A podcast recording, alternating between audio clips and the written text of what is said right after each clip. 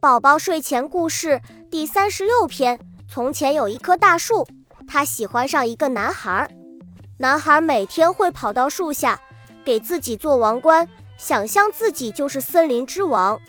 他也常常爬上树干，在树枝上荡秋千，吃树上结的苹果，同大树捉迷藏。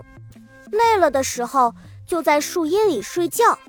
小男孩爱这棵树，非常非常爱它。大树很快乐，但是时光流逝，孩子逐渐长大，大树常常感到孤寂。有一天，孩子来看大树，大树说：“来吧，孩子，爬到我身上来，在树枝上荡秋千，吃几个苹果，再到阴凉里玩一会儿，你会很快活的。